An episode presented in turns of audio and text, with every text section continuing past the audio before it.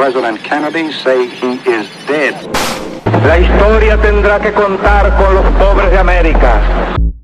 It's one small step for man. which is of military operations to disarm Iraq. The American combat mission in Iraq has ended. los objetivos que nos planteamos no fueron logrados en la ciudad capital. that COVID 19 can be characterized as a pandemic. Bienvenidos sean a Historias Random, el podcast donde hablaremos de personajes famosos y no famosos, historias conocidas y desconocidas, y sucesos tan perturbadores que dejaron huella en el consciente y en el subconsciente del colectivo. Mi nombre es Leo Ruiz y sin más preámbulo, el episodio del día. Hoy continuaremos con el mes de las madres. Hoy les traigo la historia de una mujer asesina. Hoy viajaremos al país del tango y los gauchos, Argentina, para ver un poco más de cerca la vida y obra de la descuartizadora del restaurante, conocida como la turca, Emilia Basil. Nacida en el Líbano, en la bella ciudad de Beirut, la fecha no está clara. Lo que sí sabemos es que llegó a Buenos Aires, Argentina, siendo bastante joven. Creció en la ciudad porteña y cuando tenía suficiente edad se casó con Felipe Coronel Rueda, al que apodaban el peruano, por obvias razones. La pareja tuvo tres hijas y con mucho esfuerzo y trabajo salieron adelante, tal como los emigrantes lo hacen en un nuevo país. Emilia era una mujer pequeña, con manos fuertes y deformadas gracias al trabajo arduo que hacía descuartizando reses. Y como les dije, con mucho esfuerzo y sudor, compraron una propiedad en la avenida Garay, 2201 de Buenos Aires. Emilia y su esposo pusieron un restaurante llamado Yamilé. El antiguo propietario era un italiano que había llegado un poco antes de la Segunda Guerra Mundial y al cual le había ido muy bien económicamente. Su nombre era Jesús Petriela y estaba rozando los 60 años. Parte de su fortuna la creó siendo plomero de profesión y según era muy bueno en ello. A pesar de que el italiano tenía una pequeña fortuna acumulada, siguió viviendo en una pequeña y mugrosa pieza al final del restaurante. Para poner la situación clara, en esta propiedad estaba el restaurante de Emilia, la casa donde vivía Emilia con su esposo y sus tres hijas, y además estaba la pieza donde vivía el italiano. Al parecer, Emilia le había pedido dinero prestado al italiano, unos 8 millones de pesos.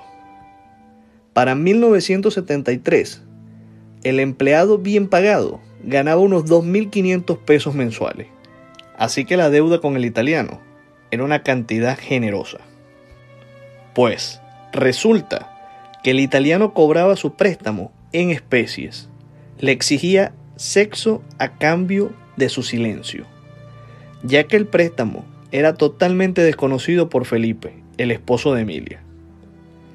El día 24 de marzo de 1973, Emilia se levanta a las 4 de la mañana para abrirle la puerta a José. Esta era la hora en que él iba al trabajo. Esta era la rutina diaria para ellos. Ese día, José le acaricia el brazo y ella lo rechaza. Inmediatamente, José le dice, ¿quieres que le cuente al peruano que me debes plata? En ese momento, Emilia cambia su actitud. José deja el maletín en el suelo y se acerca a la turca, que no se resistió para nada. La turca temía de que sus tres hijas o su esposo los escucharan. Ella toma al hombre y lo lleva hasta el living para tener sexo con él. El italiano ya no podía contenerse. Suavemente, la turca le pasó un cordón de nylon por detrás del cuello, sin que el italiano se percatara de ello. José la tocaba eufóricamente. Emilia tiró del cordón y dio otra vuelta alrededor de su cuello, y esta vez tiró más duro. Mientras la vida de José se fumaba de sus ojos, Emilia lo miraba. Parecía que sus globos oculares querían saltar de sus cuencas. Cuando el italiano cayó al suelo, Emilia puso un pie sobre su pecho y jaló más duro el cordón para rematarlo. Luego, usó el mismo cordón para arrastrar el cuerpo del italiano. Vale la pena decir que este era un hombre fornido. A pesar de su edad, pesaba más o menos unos 100 kilogramos. Lo arrastró hasta un pequeño cuarto en la cocina del restaurante. Estando en el cuarto, lo metió en una caja de verduras, dobló su cuerpo hasta que entrara y con otra caja la puso encima para tapar el cadáver. Cansada por tanto esfuerzo, se sentó junto al cuerpo, se fumó un cigarrillo y se fue a dormir. El día siguiente transcurrió totalmente tranquilo, sin contratiempo. Era día sábado. El cuerpo permaneció en la caja hasta las 2 de la mañana del día domingo, cuando Emilia se levantó y escogió tres cuchillos, uno de 30 centímetros y dos de 20. Preparó un viejo vestido marrón que se utilizaría para secar la sangre del suelo. Dispuso varias ollas de aluminio donde preparaba las sopas que vendía en su restaurante. Puso agua en ella y sal y las dejó hervir. Tomó aire y comenzó a descuartizar al italiano.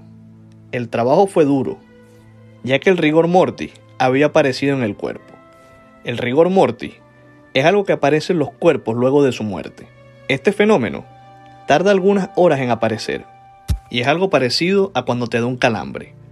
Eso se debe a la falta de circulación en el organismo y los ácidos se acumulan en los músculos.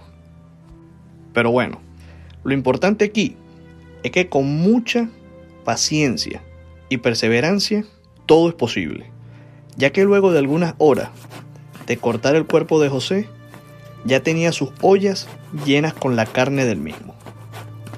Las ollas hirvieron por varias horas. La más pesada de ellas contenía la cabeza del italiano. Algunas otras partes las colocó en el horno y con otras hizo algunos guisados que después usó para sus empanadas. La olla donde tenía la cabeza del italiano la guardó en un ropero y durante los siguientes tres días la siguió hirviendo e hirviendo.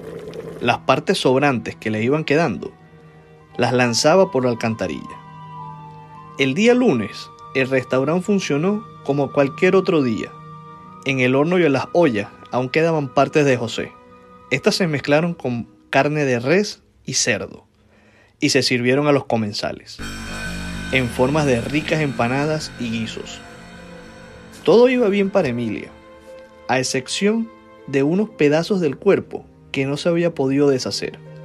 El día miércoles 28 de marzo, una vecina vio una caja de verduras que estaba fuera de la vereda. La caja escurría un líquido escarlata. La mujer pensó que alguien había dejado restos de ganado dentro de la caja. Una de las hijas de Emilia se acercó a hablar con la vecina sobre de quién pudo haber hecho tal descuido. Juntas fueron a preguntarle a Emilia a lo que ella respondió, será mejor que llamen a la policía para que se lleve eso de aquí. Pero no hizo falta, ya que otro vecino abrió la caja, quedando expuesto un torso humano. Tal cual como estaba, tomaron la caja y fueron a la comisaría número 18.